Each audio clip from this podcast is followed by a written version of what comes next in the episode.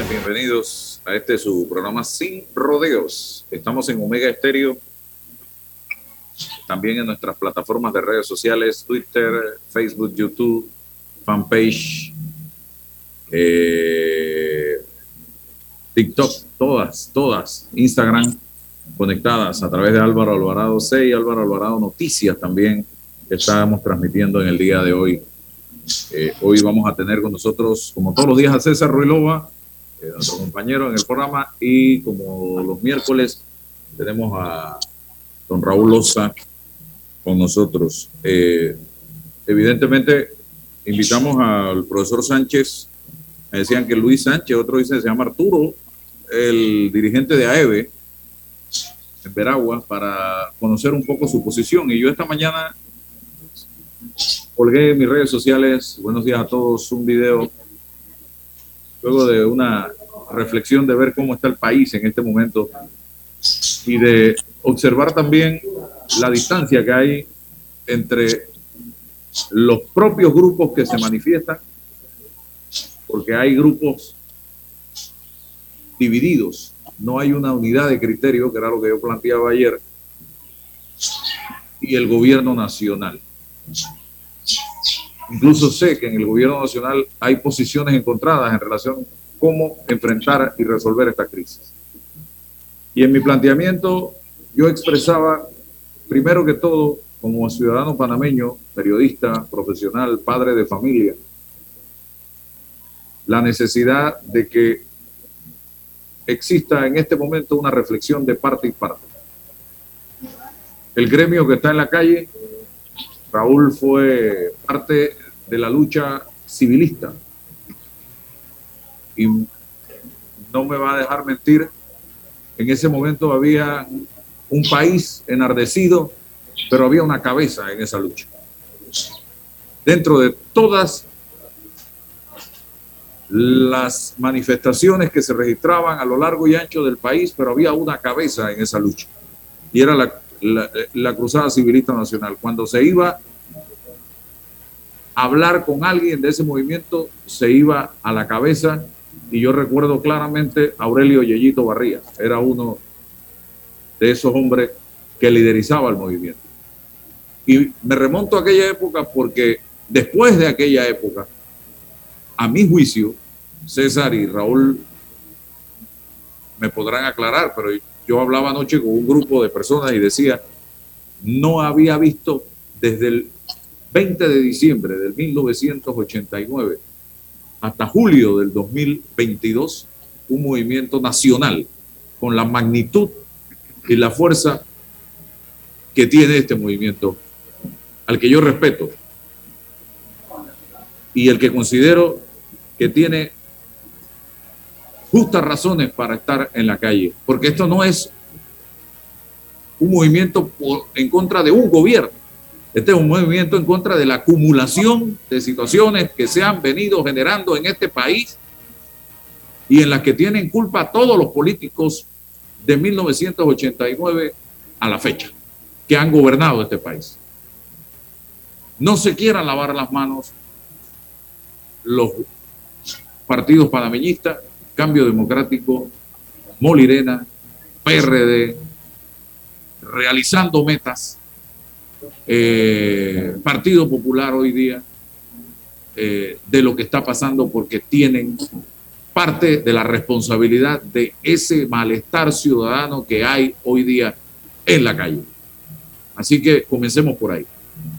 Entonces, el llamado que yo hacía era a, dejar a un lado el radicalismo de parte y parte, porque aquí no se trata de que yo me voy a llevar el trofeo, de que yo voy a medir fuerzas.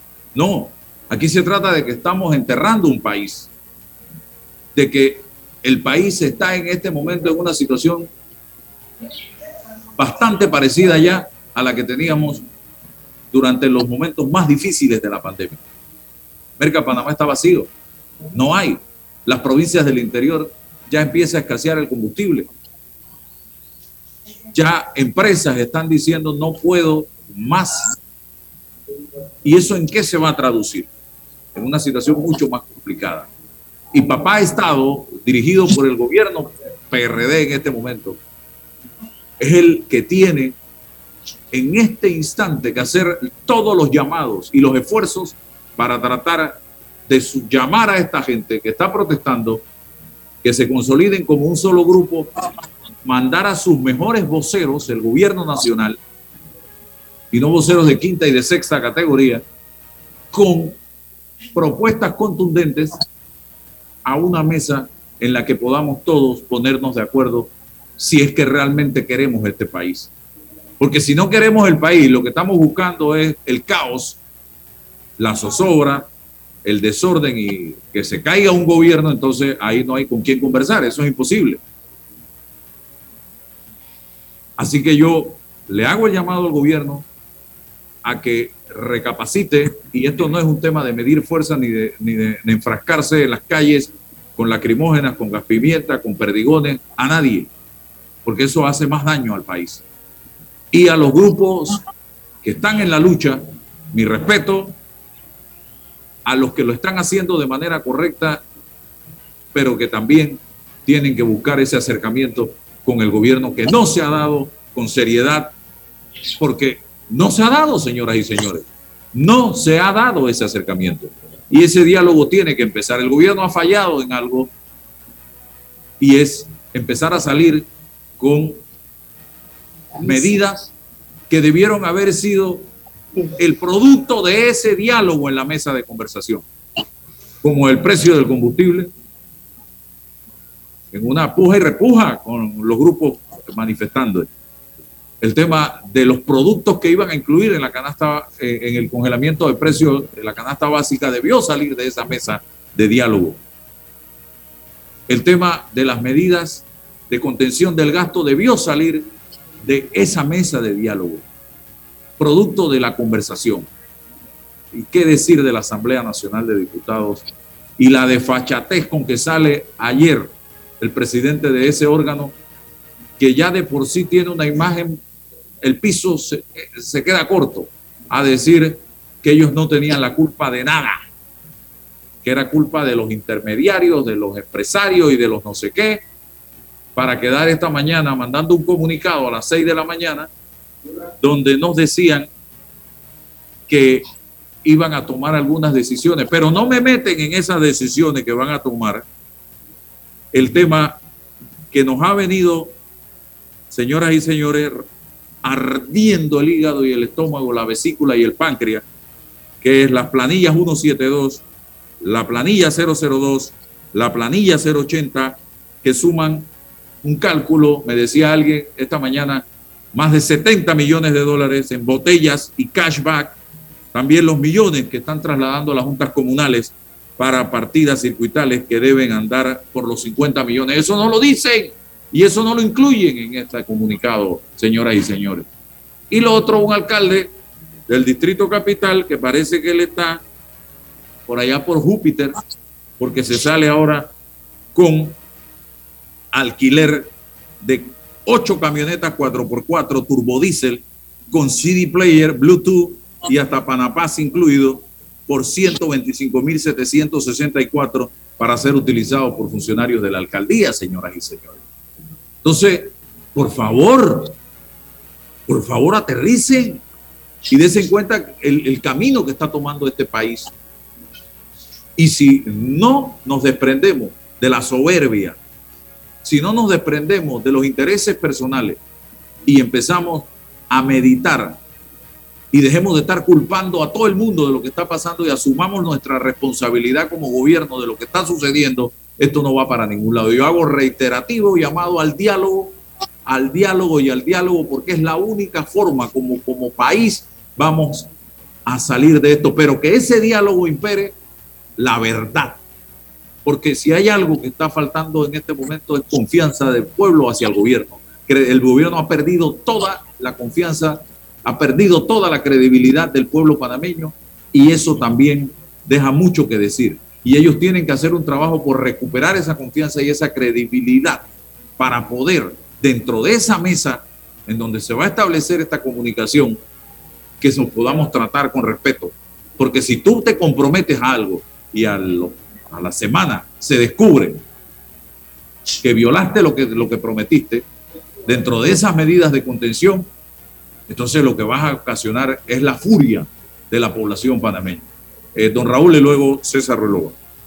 Buenos días, don Álvaro. Mi saludo y mi respeto a usted y a don César con gran complacencia en esta mañana. Álvaro, me alegra mucho ver cómo has enfocado el problema que empiezas, empiezas comparándolo con la movilización de la cruzada civilista. Y eso significa que la persona que te hacía los comentarios y tú están haciendo una buena interpretación de la fenomenología social, correcta interpretación, cosa que le falta al gobierno, no tiene capacidad para interpretar correctamente los acontecimientos que se están dando, los mensajes que el pueblo le está dando y reaccionar en consecuencia. Si no lo interpretan, no pueden reaccionar en consecuencia. Interpretar que este movimiento es uno de los más grandes de la historia es correcto. Mire las multitudes. Anoche nuevamente eh, multitudes en la chorrera, multitudes como yo no las había visto desde los tiempos de la cruzada civilista. Y es que los movimientos populares tienen la característica de identificar los momentos históricos porque el pueblo tiene esa capacidad de expresar sus sentimientos, su pensamiento y su sufrimiento en las coyunturas específicas. Este movimiento es comparable con el movimiento del rechazo al Tratado Filos-Heinz, la movilización profunda del pueblo panameño se dio. Es comparable con el, con el 58, con el Pacto de la Colina, es comparable con enero del 64 y sobre todo comparable con el movimiento de la Cruzada Civilista, en donde el pueblo eh, se ubicó en una posición frente al sistema democrático y expresó. Y todos estos movimientos tienen la característica de ubicar, ubicarse como una crisis que se produce en la sociedad y desembocar en una solución que permite corregir y avanzar. Eso es la característica de la fenomenología social. Pero el gobierno, los periodistas como tú, los políticos tienen la necesidad de tener una capacidad interpretativa para poder reaccionar en consecuencia. Y este gobierno la ha perdido. Este gobierno no tiene esa cualidad de interpretar. Mira, es, Álvaro, es como si tú le pusieras la quinta sinfonía de Beethoven a una persona que no tiene capacidad auditiva. No la puede escuchar. El gobierno se le ha secado el nervio auditivo para escuchar el llanto de la población panameña. Se le han secado los ojos para ver el sufrimiento de los niños que tienen que atravesar eh, los ríos a través de un cable para ir a la escuela. Se le han secado los ojos al gobierno y el pueblo panameño está viendo que se le ha secado la inteligencia para interpretar correctamente los fenómenos que están ocurriendo en este momento, por lo tanto no puede reaccionar. Se le ha secado la credibilidad, la confiabilidad del pueblo panameño. Y aquí las soluciones tienen que venir profundamente con un golpe de timón. Necesitamos estadistas que reconozcan sin temor que en Panamá hoy hay una crisis política, económica y social una crisis profunda del pueblo panameño, pero sobre, todo una crisis de credibilidad y de confianza, que aunque digan cosas correctas los gobernantes, el pueblo panameño los mira por encima del hombro, eh, basada en la experiencia que se tiene de la mentira. Por ejemplo, la Asamblea, que es uno de los focos de infección para la credibilidad, uno de los focos profundos, no de ahora, sobre todo ahora, pero acumulativamente desde hace varios, varios gobiernos, varios periodos. El órgano ejecutivo, foco de infección, no de ahora, pero, pero compartida esa responsabilidad con distintos partidos políticos por esa falta de capacidad interpretativa y esos desmanes y esos excesos y esos abusos de los fondos del Estado que, se cometen desde eh, la Asamblea, desde los ministerios, desde la presidencia y a través de los cientos de asesores que también carecen de esa capacidad interpretativa para recomendar las cosas correctas. Entonces, aquí se requiere estadistas que reconozcan la existencia de la crisis social, política y económica y que actúen en consecuencia. Eso es lo que pasa en este país en este momento. Mientras tanto, la población determinada con un éxito extraordinario. Este movimiento se apunta hoy en la historia como un movimiento histórico en la misma, en el mismo nivel de los acontecimientos que te acabo de mencionar. Y se requiere que se reconozca la crisis. Nadie se cura de, la drogadicción si no reconoce que es adicto. Hay que reconocer que se tiene la crisis para poder corregirla como se debe corregir en este momento, Álvaro. Bien, César. Sí, buenos días, Álvaro. Buenos días, estimado doctor Raulosa. Siempre los miércoles es interesante compartir con usted para analizar el devenir de pulso de la nación. Buenos días a todos los que nos escuchan en la mañana de hoy. trataré de, generar una, una descripción inmediata de los hechos, evitando hasta el momento, hasta donde se pueda, un juicio de valor o una ponderación subjetiva, entendiendo que, que la dinámica de estos hechos apuntan a el liderazgo de, movimientos sociales, de organismos, de, organizaciones sociales, en este caso los educadores, los profesores, que mm, logran cohesión eh, con el resto de las organizaciones del país, con el propio pueblo, en función y en virtud de los objetivos y de los reclamos mm, planteados. Eh, sobrepasan en esta ocasión los educadores y esos organismos el reclamo histórico que tendría que ver con mm, los salarios, con las condiciones y la relación que eh, mantienen los educadores con el ministerio. Ahora hay un nuevo panorama y por ello ha cambiado la dinámica. Eh, quizás sorprende a las estructuras de poder que esto haya pasado, ¿no? No, estamos acostumbrados. Siempre nos preguntábamos, Raúl, ¿por qué cuando nace una manifestación en Colón no encuentra eco resorte en el resto del país? ¿O por qué cuando los, los azuerenses replican, no bueno, ahora hay un, un vaso comunicante en los objetivos y en los reclamos porque apunta y atiende a un problema de todos, problema del, del costo en el vivir. Entonces han liderado los, los grupos de educadores y han presentado eh, las peticiones claras, que congelar el combustible y hay un, establece un precio, una, una fórmula. También eh, apuntan a bajar, y ojo con esto, a bajar el precio de la canasta básica familiar, pero no le han dicho o no le han reclamado al gobierno que esa baja apuntaba necesariamente a congelar los precios. Eh, porque el Estado ahora, el gobierno ha congelado y escuchado a algunos dirigentes que esta medida de congelar afecta directamente a los productores de alimentos. Entonces ahí hay, nace un nuevo, un nuevo problema, un subproblema en la forma de gestionar el reclamo. Esto seguro que va a apuntar al nacimiento de un problema porque congelar con la, en el contexto del costo de, de, cómo se producen los alimentos es problemático. Que se diga a los productores ahora que se le va a congelar el, precio. Entonces, creo que la solución apuntaba al proceso de comercialización, no, a, la, instancia de producción. Ahí, va a generar un problema.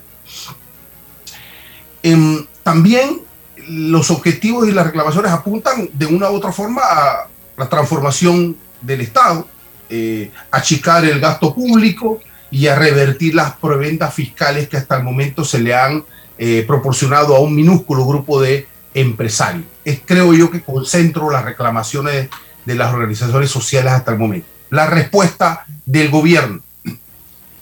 Con, la, eh, con el viaje del presidente se trató de instaurar una mesa, nulos objetivos.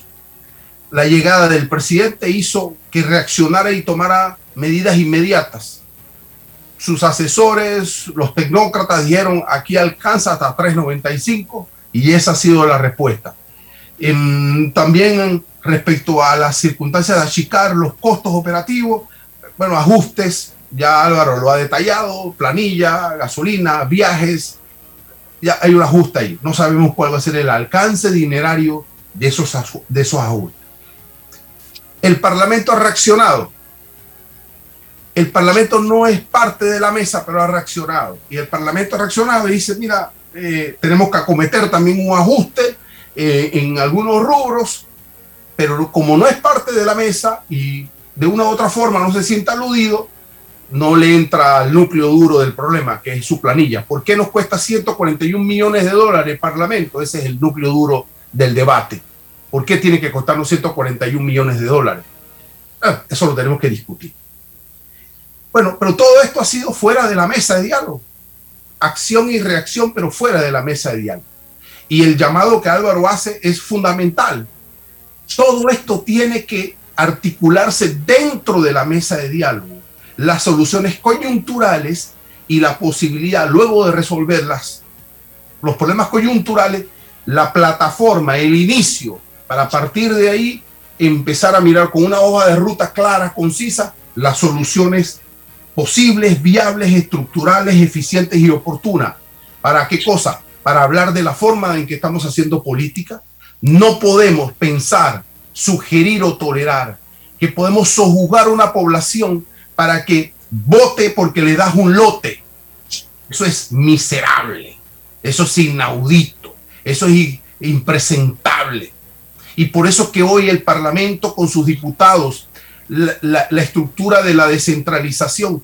Esos alcaldes, esos representantes, esos diputados no pueden, no pueden representar dignamente y eficientemente a una población, porque son parte de un problema mayor que la gasolina o que la canasta básica.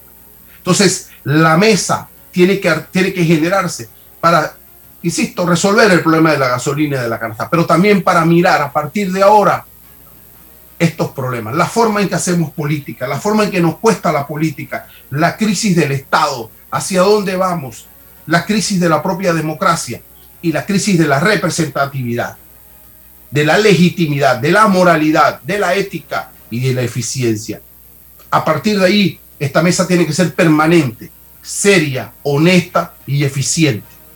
Entonces, eh, es importante este llamado. Sí, no radicalismo, lo posible, lo, viable, lo oportuno, pero no solo lo coyuntural, sino lo estructural. No podemos continuar de esta forma. Estamos sojuzgando a un pueblo, subestimando a un pueblo y sometiendo a un pueblo para que tome decisiones supuestamente libres, pero estructuradas bajo una lógica clientelista que nace del Parlamento y de sus diputados y que tiene la complicidad eh, y ha tenido la complicidad de las estructuras descentralizadas del país. Entonces es momento, tiene que ser el momento hoy, ahora, de que esta mesa tenga eficacia. Y estas soluciones desde las eh, antípodas, tratando de ver cómo se calculan eh, y se aplaca, no va a funcionar. No nos va a funcionar. Aunque lleguemos a los tres balboas, no nos va a funcionar porque eso es solo el, la causa, el, el, resultado, la causa está en otra parte. Y tenemos que afrontar y lidiar con las causas del problema. Tengo a Luis Sánchez, eh, dirigente de la Asociación de Educadores Veragüenses, con nosotros. Don Luis, yo en reiteradas ocasiones he expresado mi solidaridad a la lucha, a la causa que ustedes están peleando, los docentes, que fueron los que iniciaron todo este movimiento, al que yo le guardo un gran respeto, a este movimiento en particular. Yo soy hijo de educadora jubilada, graduada en Veraguas, en la normal Juan de Móstenes Rosemena. Y vi como mi madre en la década del 70, época de Marcos Alarcón y todo ese grupo, la profesora eh, eh, Ada de Gordón, Gilberto Solís, lo recuerdo, salían a las calles pidiendo la derogatoria de la reforma educativa por razones, motivos y circunstancias que ustedes expresaron en su momento. Hoy me preocupa, me preocupa que se esté perdiendo tiempo valioso y que no podamos, con respeto como panameños, estar sentados en una mesa mirándonos a la cara y peleando todos para sacar al país de la crisis en que se encuentra. Profesor Sánchez, vamos al presente y al futuro. Lo pasado ya lo conocemos. ¿Qué hace falta para que podamos los panameños, ¿ah? aquí no estamos hablando de los costarricenses, ni de los ecuatorianos, ni de los peruanos, los panameños que decimos amar la patria, sentarnos en una mesa, decirnos lo que tenemos que decirnos frente a frente y salir de allí con un nuevo proyecto de país en beneficio de todos los panameños y sin agenda de ninguna naturaleza y con la verdad, porque eso lo decía yo y lo reitero, el gobierno ha perdido toda la confianza y la credibilidad, los políticos en general, y por eso estamos donde estamos. profesor Sánchez, bienvenido. Gracias, licenciado Alvarado, licenciado Osa, licenciado Riloa, a todos. Gracias por la oportunidad de, dar, expresar ese sentir que igual que todos ustedes han manifestado en relación a la problemática que estamos viviendo. Nosotros realmente sentimos que el gobierno no quiere instalar una mesa de discusión, no solamente para el tema del, alto costo de la vida, del precio del combustible, de los medicamentos, que son tres puntos tan importantes de la vida del ser humano que han golpeado desde el más pobre hasta inclusive al rico.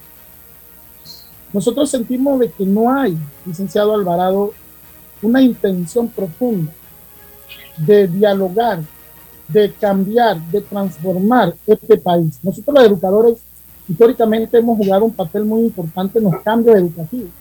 Es cierto, tenemos nuestras conquistas laborales, como cualquier trabajador. Hemos tenido que hacer medidas radicales para poder de que el gobierno se siente y que busquemos soluciones. Es lo que está pasando ahora en este momento. Nosotros tuvimos el 23 de mayo una caminata hacia la gobernación para la gobernación de Santiago, la provincia de Veraguas, para poder entregarle un pliego que fuera dirigido al presidente de ver la situación que se venía, porque esta era crónica de una muerte anunciada. Nosotros se lo advertimos de que teníamos que sentarnos y buscar soluciones y no esperar lo que estamos viviendo hoy en el país. Nosotros siempre hemos estado abiertos al diálogo. Nosotros somos un gremio que inclusive aportamos.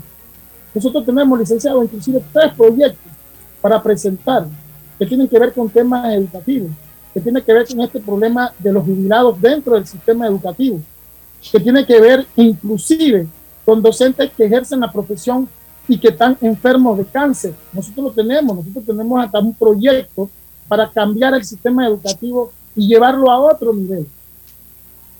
No verlo desde la perspectiva de que estamos radicales o que nos vamos a poner en una posición en la cual somos como quien dice la piedra del zapato de los gobiernos. No, nosotros somos una organización que tiene un objetivo, que es el bien de Panamá. es el bien de Panamá?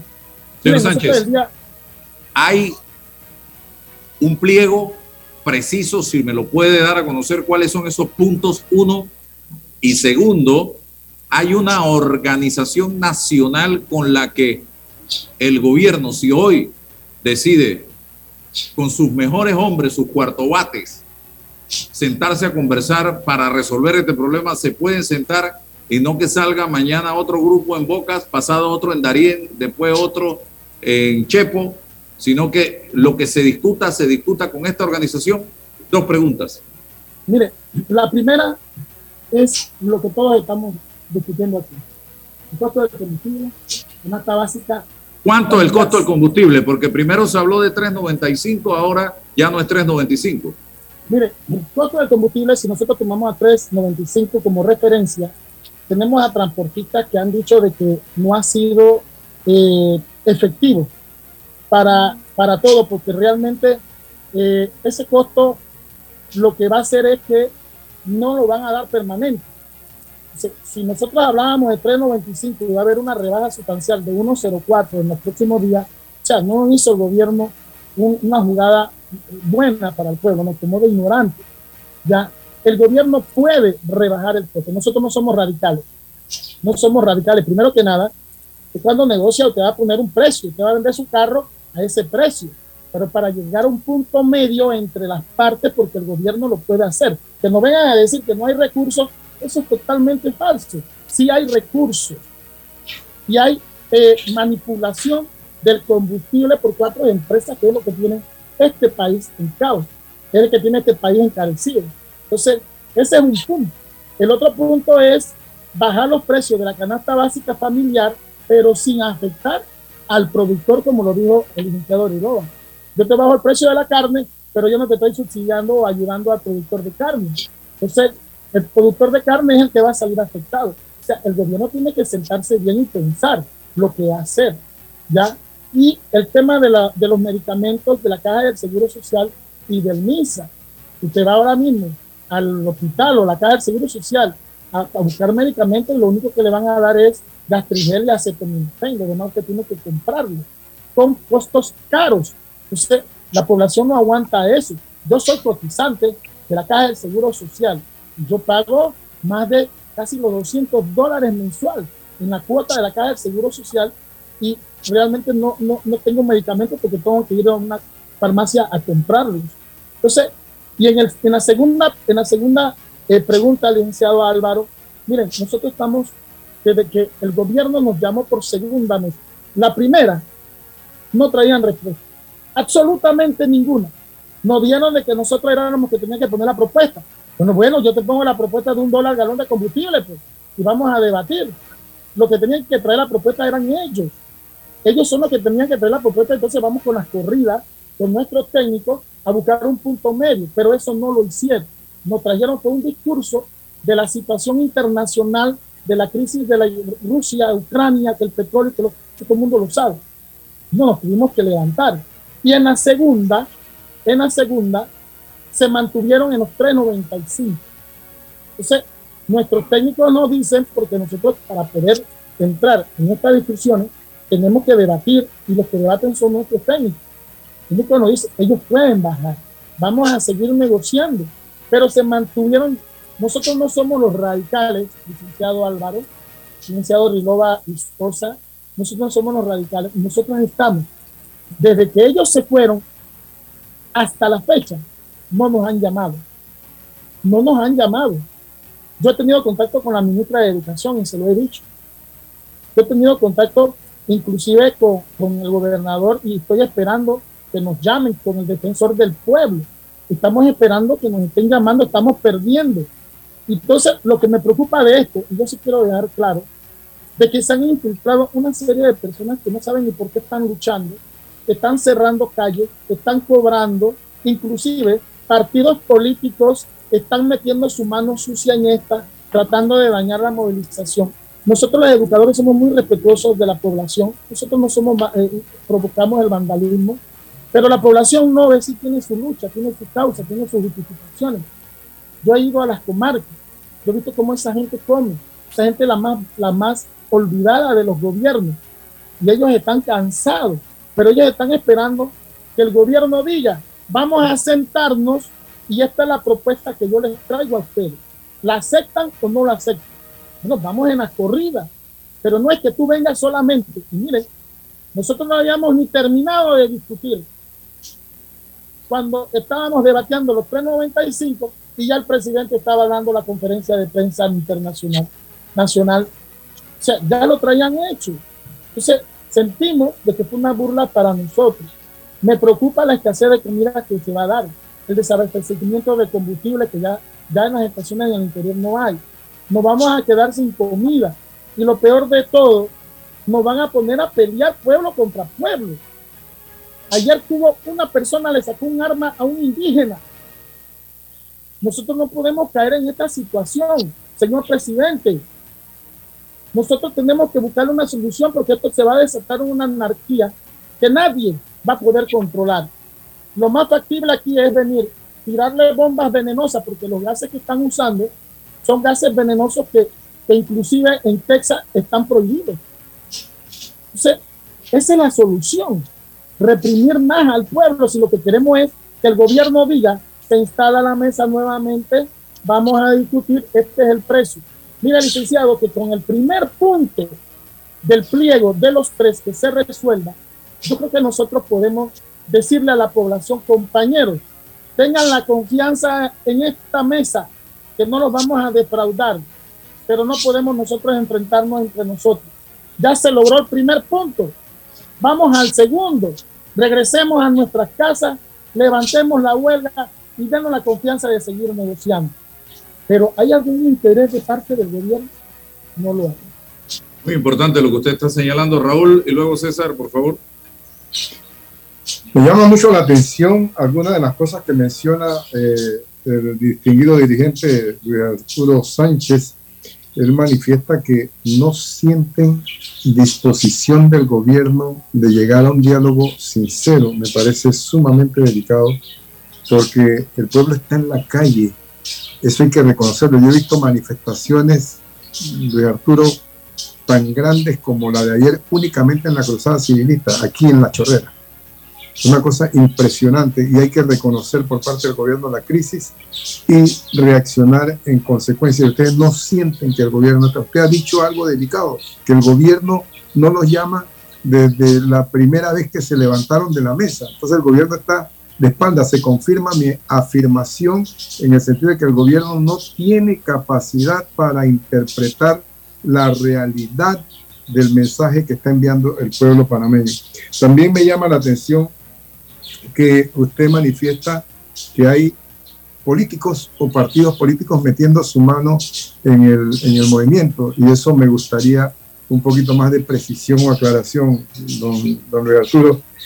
Y la verdad que me parece sumamente preocupante que ustedes están advirtiendo la posibilidad de contaminación del movimiento popular con gente, introduciendo gente armada, con robo de patrullas, con uh, actores políticos en el medio, con robo en los tranques. Me parece que valdría la pena eh, profundizar en esos puntos.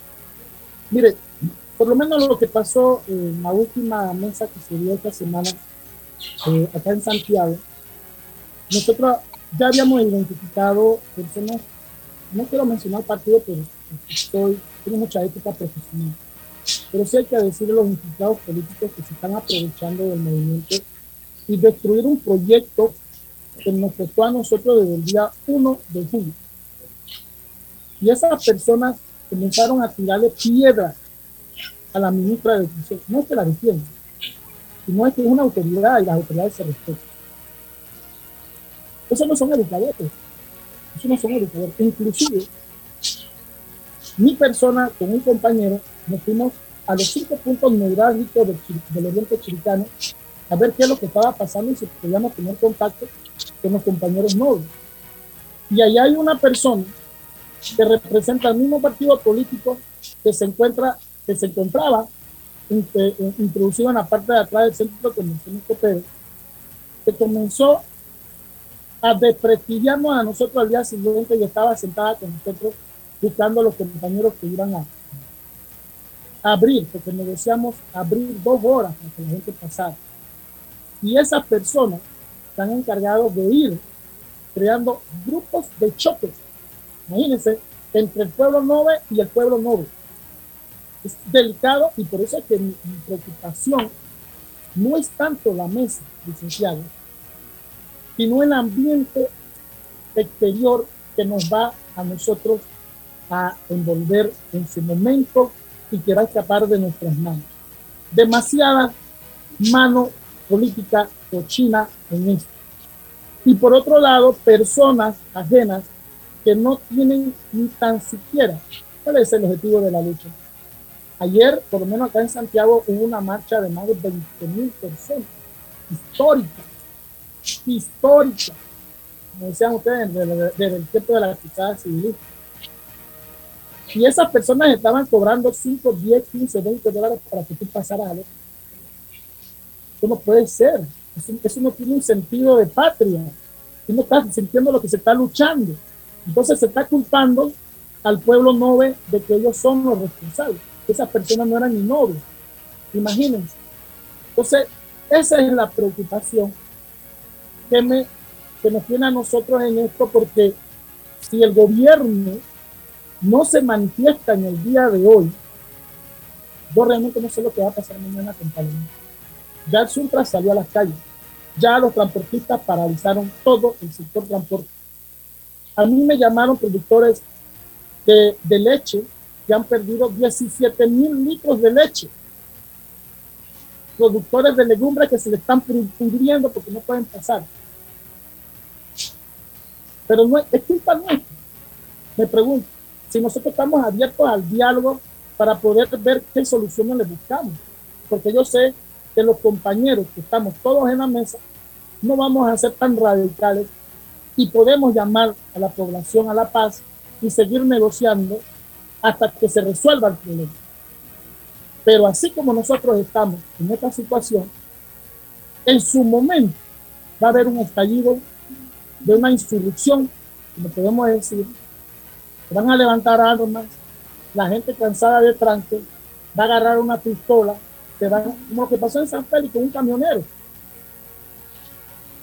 Una mujer tuvo que dar a luz en un patrulla. O sea, como educador me preocupa. Yo soy muy responsable, pero yo culpo al gobierno, porque hasta la fecha no nos ha llamado. Y no sé qué están esperando. La incapacidad de una persona se demuestra en sus hechos. Y si este gobierno hubiese nombrado un equipo realmente que trayera decisión y poder de mando, ténganlo por seguro de que en el día de hoy nosotros hubiésemos estado en la gestión. Lo hubiésemos estado desde el primer día que se instaló la mesa. Cuando vino el licenciado Carchecho, yo creo que se llama, y nos dio un discurso de la crisis mundial. Eso no es una respuesta, nosotros no queremos escuchar discursos. Eso fue lo que vino. Y en la segunda instalación se mantuvieron radicalmente en el 395. Radicalmente, cuando le digo es que de aquí más nada. ese es el estancamiento que tenemos ahí. y el tercer problema es, que no nos llaman, no nos llaman. Profesor, profesor Sánchez, dos preguntas. Mm, la expectativa de la organización respecto a los voceros del, del gobierno, ¿a quiénes esperan específicamente? Ustedes tienen un estándar, están esperando, por ejemplo, al ministro de Economía, están esperando al vicepresidente, están eh, escucho que eh, esperan gente que puedan tener poder de decisión, esperan al presidente, tienen algún estándar de, de, los interlocutores en esta mesa de diálogo, por supuesto que con decisiones, pero hablo de manera subjetiva, uno.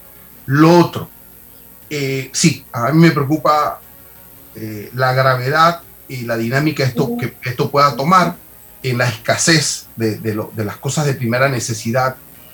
Usted habló de que un primer encuentro, una primera solución pudiese destrancar este asunto. Lo tengo claro, pero existe la posibilidad, profesor, de que aunque no se llegue a una posible solución, pero que esté la mesa activada, exista una fórmula de desactivar los tranques para que una hora, dos horas, a la hora de la madrugada pueda pasar algo de alimento.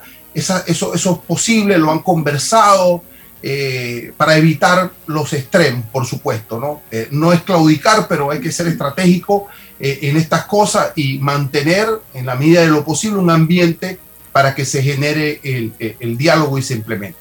Se las dejo ahí, profesor. Mire, de la comisión el perfil que venga, eh, por lo menos han venido viceministros y ministros y no han tenido la capacidad de respuesta. Creo que la capacidad de respuesta la tienen los técnicos del gobierno. Esos son los que deben venir, los técnicos del gobierno. Y que ellos comiencen a llamar a su, al presidente y decir, acordamos esto, usted acepta, señor presidente. Porque son los técnicos los que tienen que debatir, no los ministros. Los ministros son los que van a firmar los acuerdos, como la ministra de Educación, el acuerdo de finalización de huelga para los compañeros. Y en el segundo, siento que si nosotros eh, agotamos el primer punto, si nosotros agotáramos el primer punto, yo creo que sería una salida rápida para que se abrieran los diferentes puntos de, cierre que hay. Porque el primer punto es el que va a causar un efecto cascada en todos los precios de la canasta básica, inclusive en los precios de algunos otros rubros. Por ejemplo, esto, el transportista que viaja de, Puerto Armuelle o de Changuinola con plátano y dinero para Panamá, ya no te va a vender el plátano a 50 centavos porque el combustible bajó bastante, te lo va a dejar a otro precio. O sea, va a haber un efecto cascada que es lo que nosotros le llamamos acá, en los precios básicos de la canasta básica. Eso es lo que nosotros hemos analizado. Y el tercer punto, que es el tema de, los medicamentos, ahí tendría que haber expertos, doctores, eh, licenciados en farmacia, con el equipo del gobierno para instalar otra mesa para discutir esto y que se cumpla, que de verdad se cumpla, que sea una ley que el presidente haga en relación a esas mesas de trabajo para poder que esto avance. Pero mi pregunta es, ¿cuándo se hace? ¿Cuándo? Nosotros estamos 24/7. Nosotros marchamos ayer debajo de un aguacero. Nosotros en todo el país, ustedes se dieron cuenta, como dice el licenciado Osa, lo que pasó en Panamá Oeste, que no se veía antes, lo que pasó en Panamá, en Veragua, en Chiriquí. O sea, esto fue algo grandioso a nivel nacional. Entonces, sentimos de que si nosotros agotamos el primer punto, es el punto neurálgico de todo el asunto, yo creo que sí puede haber una alternativa o una solución viable para que se levanten los tranques y pueda estar el libre tránsito en todo el país. Señor Sánchez, garantías para que esos comisionados puedan estar en un buen ambiente y no suceda lo que sucedió con la ministra de Educación, que se vio sometida a una situación que yo no quisiera estar en, ese, en, su lugar en ese momento. Eh, ¿Cómo hacer para brindar las garantías a ambos grupos de negociadores eh, eh, allá en la provincia de Veraguas? ¿O usted cree que pudiera darse otro lugar en el territorio nacional neutral donde pudieran sentarse a conversar ambos, ambas partes? Mire, vuelvo y digo, yo sí quiero dejar claro esto Aquí yo siento de que fue la misma seguridad que permitió que todo esto, esto se diera. Usted trae ministro de Estado que, tiene que usted tiene que garantizar la seguridad. En un ambiente como el que había, un ambiente donde hay muchas personas, en un ambiente en que se puede escapar de las manos la situación. Lo que sí me llamó la atención es que cuando estaban los agitadores, yo veía que no había ninguna representación de la policía, para poder garantizar, no solamente a los ministros, también a nosotros. Por eso dije de ambos bandos. Eh, también a nosotros. Y para mí que todo fue orquestado. Todo fue orquestado. Nosotros sí garantizamos, nosotros le garantizamos al señor presidente que en esta ocasión vamos a tener ese marco del respeto. Yo ya he hablado con los compañeros, todos están de acuerdo, por eso le estoy diciendo que estos no fueron educadores. Lo que tiene que hacer el gobierno es un cordón de seguridad, no para reprimirnos, porque eso sí, no lo voy a permitir, yo soy el primero que me voy a levantar de ahí. Un cordón de seguridad de la parte trasera y no deja entrar a nadie. El problema fue que dejaron que entrara todo el mundo. ¿Y quiénes fueron los responsables? Los que estamos sentados adentro, no. Ese fue el gobierno, la seguridad del Estado que tenía que hacerlo. Pero dejaron pasar a todo el mundo. Aquí en Santiago se puede dar ese ambiente, se puede asegurar eso, pero queremos concluir el punto uno, que es el punto neurálgico que tiene que ver esto. Ese es el que queremos terminar. Profesor Sánchez, el papel de los gobernadores y alcaldes en, en todo esto, ¿cuál ha sido? Bueno, mire, hasta la fecha se han mantenido prácticamente, el alcalde ha sido muy neutro. El gobernador sí ha tenido algún tipo de comunicación con, ha sido como puente con el vicegobernador para ver si nosotros tenemos ese acercamiento con, con, el equipo de presidencia, pero hasta la fecha no hemos tenido absolutamente nada. Y me preocupa el tiempo, la hora, el día, esto va siguiendo y Panamá se va a quedar en el interior sin comida y allá arriba también. Se van a quedar sin comida. Es lo más seguro que puede pasar y que se pueda desatar una anarquía en este día. ¿Qué lo que me pide? Yo le puedo decir algo a usted. Y Arturo Sánchez, en nombre de la Alianza Nacional por los Derechos del Pueblo Organizado, y como secretario de la Asociación de Educadores de Veragüense, no se va a sentar en una mesa donde exista sangre derramada. No se va a sentar, no puedo. No puedo negociar mientras se están matando. No puedo. Y es lo que yo quiero que el gobierno vea. Yo quiero que, lo que el gobierno se dé cuenta que se nos puede escapar de la mano es la crónica de una muerte anunciada. Esta era una crónica que ya venía. Aquí se han hecho huelgas, aquí se han hecho paros, pero esta es una huelga muy diferente. Aquí los padres de familia nos empujan a las calles. De mi escuela, un comunicado apoyando a los educadores. de todas las escuelas, jamás he visto algo así. ¿Y por qué? Porque el padre de familia está golpeado. Padre de familia cuando mueve a sus hijos a las escuelas son 15, 20, 30 dólares de combustible. Están golpeados. La canasta básica, los insumos. El niño ya no es el lonche que llevaba antes. No es el lonche. Los directores, los supervisores marchando con pancartas con nosotros. O sea, esto es histórico. Esto es algo diferente. Esto es algo que, que desde el 79 no se veía. Que desde el 2005, del 98, 2005 y del 2012, 14 y 16, que eran luchas de los educadores, es totalmente diferente. Estamos ahora luchando por el pueblo y para el pueblo.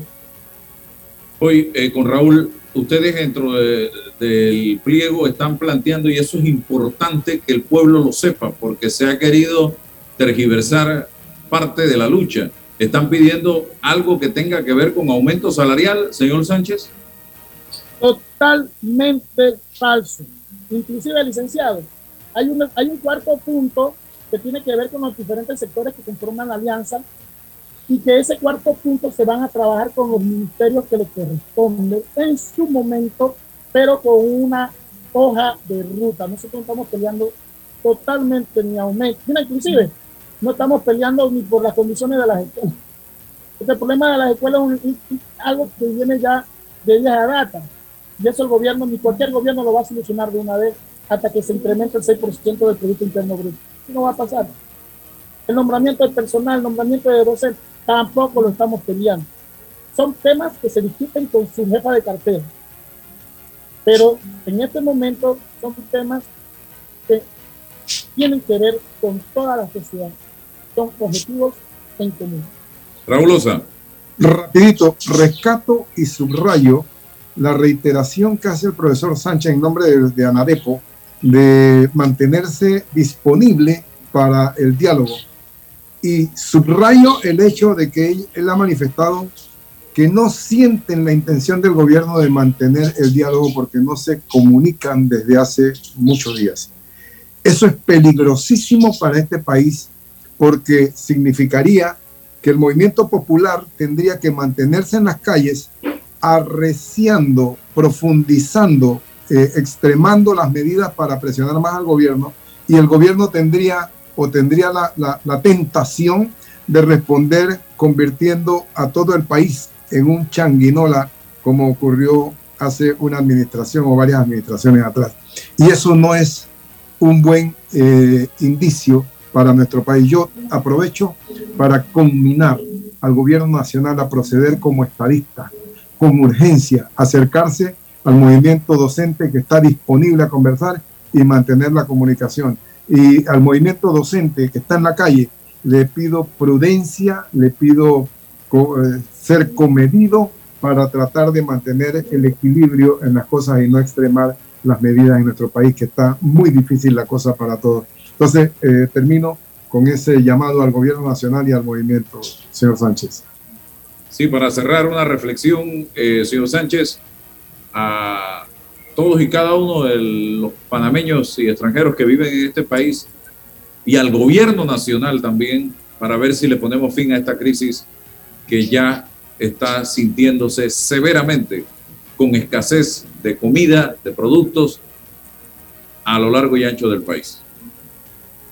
Ante que todo, el mensaje al gobierno, el pueblo está en la calle por la insatisfacción de ver cómo se destriparon millones de dólares en los órganos del Estado, cómo se hacen fiestas cuando el pueblo está pasando hambre.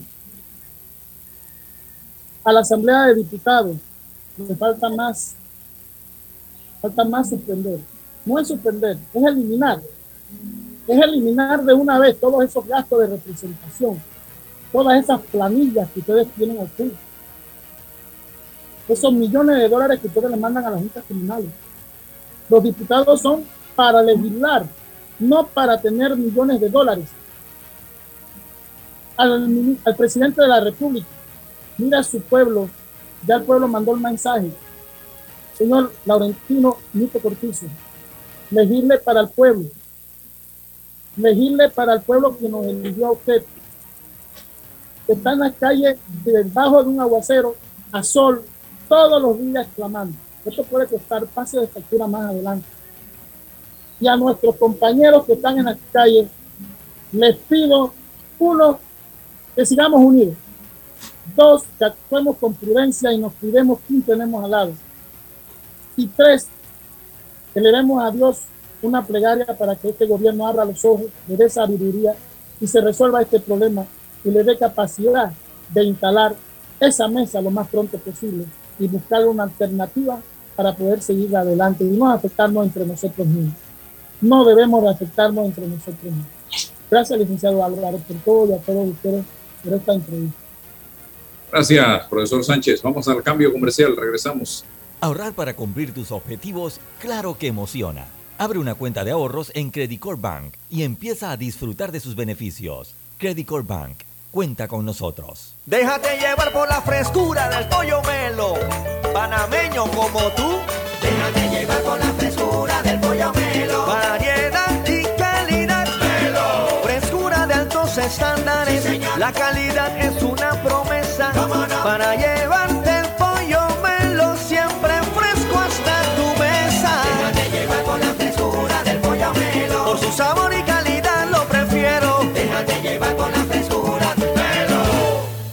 Dentro de Panama Ports existe un mundo que nadie conoce, pero que hace posible que el país no pare de trabajar. Y son más de 2.500 empresas panameñas que prestan sus servicios dentro de las instalaciones de Balboa y Cristóbal. Hutchison Port, PPC. Tu vida, tu tiempo y tu comodidad son valiosos para nosotros en el Tribunal Electoral. Por eso hemos puesto a tu disposición en lugares seguros y cerca de ti los novedosos kioscos multiservicio, una solución tecnológica que te permite hacer trámites al instante de registro civil, cedulación y organización electoral. Tribunal Electoral, la patria la hacemos contigo. Cemento Chagres, un cemento de calidad 100% panameño, comprometido con el medio ambiente y las futuras generaciones. Somos el cemento panameño que nos une. Bueno, me voy a comer con una estrella. Espérate, ¿y tu esposa sabe? Claro, ella sabe que la estrella del sabor es American Star. Y por eso en la casa comemos delicioso. American Star, el tasajo, jamón, chorizos y embutidos más suaves, económicos y con el sabor que le gusta a todos. Oh, ¿me invitas a conocer esa estrella? Busca la estrella roja y azul American Star, la estrella de tu cocina. Agua pura de nuestra tierra, riqueza inmensa de vida y salud. Una conexión ilegal perjudica a los demás. Sé legal y dale agua a los demás. Conéctate con tu comunidad. Gobierno Nacional y dan.gov.pa. Somos agua. Trabajando cada día más para llegar a todo Panamá. Invierte en tu país y en la seguridad de lo que conoces. En Soluciones Financieras Mi Éxito te ofrecemos solidez, una excelente tasa de retorno y un grupo accionario de renombre con experiencia multisectorial. ¿Estás interesado en invertir con nosotros? Escríbenos a inversiones@miexito.net.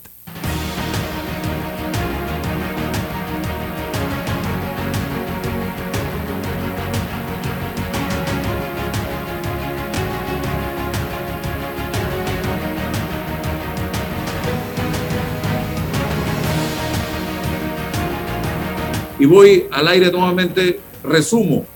Señor Laurentino Cortizo, me dirijo a usted con todo respeto, aprecio, porque yo creí, y lo digo públicamente, que usted tenía la inteligencia, la capacidad, la fuerza para acabar con 10 años, 10 años que no nos merecíamos los panameños del 2009 al 2019, y donde nos dividieron, donde robaron, donde hicieron desastres, manejaron la justicia a su antojo, en esos 10 años hicieron lo que les dio la gana. Y yo digo, llegó Nito Cortizo, a quien tuve la oportunidad por muchos años, muchos, de darle seguimiento y de saber o de, o de entender un poco su personalidad. Lo vi 10 años tratando de lograr la presidencia de la República. Y acabo de decir aquí que yo siento que Cortizo tiene el entendimiento y la comprensión si se lo propone de los problemas que enfrenta el país. Pero rodeado de gente que le tapa los oídos y que le pone cual caballo trapichero unas gafas así para que no pueda ver, no va a poder entender el problema. Usted sabe del tema de los educadores porque usted es hijo de una maestra desaparecida, doña Esther, a quien tuve la oportunidad de conocer en una oportunidad. Porque usted sabe del tema del sector agropecuario porque usted es productor agropecuario. Usted sabe de trabajo. Usted siempre se definió usted quería ser el primer obrero de la nación. Usted sabe de política porque usted fue diputado por dos periodos y encima de eso fue presidente de la Asamblea en una coyuntura difícil en este país y logró hacer un buen trabajo. Entonces, ¿dónde están todos esos esas herramientas, ese conocimiento, esa experiencia que usted tiene? ¿Por qué no la pone en práctica, señor Cortizo? Y también pantalones para decirle a todos esos que le están engañando en este momento y que le están diciendo las cosas como no son. Señores, distánciense de mí que yo voy por aquí, porque yo tengo que resolver ese problema que está enfrentando el país en este momento. Elévese frente a la coyuntura que vive el país y planteele solución a los grupos. Acabamos de escuchar, y ojalá usted tenga la oportunidad de escuchar esta entrevista del señor Luis Sánchez con una eh, humildad profunda y con madurez, sin radicalismos. Él ha planteado lo que desde sus perspectivas se necesita para resolver este conflicto. Entonces, señor Cortizo, esto es para usted. Hágalo. Póngase los pantalones ya. Dígale a ese grupo que lo, ustedes se van de aquí, vayan a teletrabajo si quieren. Pero yo voy a resolver este problema inmediatamente. No, no, hasta en teletrabajo son peligrosos, Álvaro. No los mande para allá, por favor. Porque es usted, nadie va a hablar de ninguno de los que lo está rodeando porque ni saben quiénes son. Es usted cuando termine su gobierno del que va la gente a decir fue un buen gobierno o fue un pésimo gobierno el gobierno de Nito Cortizo. Más nada, don Raúl y don César, para cerrar. No, simplemente me adhiero totalmente al pedido, al mensaje que le manda a Cortizo, al presidente de la República. Me parece que sí, el momento, la coyuntura demanda la presencia, la intervención, la participación directa del estadista tiene que elevarse por encima de la coyuntura política y plantear las soluciones. Es él el que tiene que hacerlo. Está desgastado el nivel inferior. Gracias Álvaro por permitirme participar en tu programa esta mañana. Saludos. Saludos. Cierre, don César. Concluyo, cuando el presidente le anunció al país como campaña política, el objetivo fundamental es vencer la secta frontera, es decir, acabar con la extrema pobreza, mm, reducir las desigualdades sociales. Ese fue el discurso. La pregunta es, ¿Cómo lo haces con un modelo económico que atiende al capitalismo salvaje, que procura oligopolios que generan riqueza para pocos y pobreza para muchos? ¿Cómo lo haces con un modelo político que atiende al personalismo? Todavía nos preguntamos qué, cómo reaccionan los presidentes y no nos preguntamos y las instituciones, qué pasa con las instituciones. Cuando la institución de la democracia representativa hace que el que nos representa políticamente, es decir, los presidentes, los diputados, los alcaldes y los representantes, son la causa del problema y no de la solución. Entonces, se imponen cambios estructurales. Y cierro con una reflexión muy parecida. Saludos a don Elvis Polo, que está en sintonía en este momento. Eh, una reflexión muy parecida a lo que usted acaba de plantear, de plantear eh, mi estimado César Ruilova, y dice lo siguiente. Oye, se me acaba de perder. Bueno, después mañana se las comparto. Era relacionado a que cómo puede ser el problema quien de una manera eh, como, eh, eh, este, eh, trate de solucionar lo que está sucediendo. Vamos a requerir dos horas de programa, Álvaro. Vamos a ir pensando en eso. Bueno, eh, gracias por la sintonía. Mañana, si Dios Don Raúl, un abrazo. Hasta pronto. Saludos a todos. La información de un hecho se confirma con fuentes confiables y se contrasta con opiniones expertas.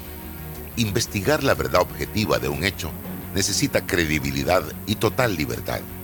Con entrevistas que impacten, un análisis que profundice y en medio de noticias, rumores y glosas, encontraremos la verdad.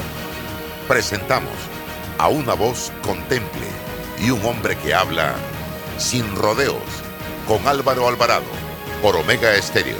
Gracias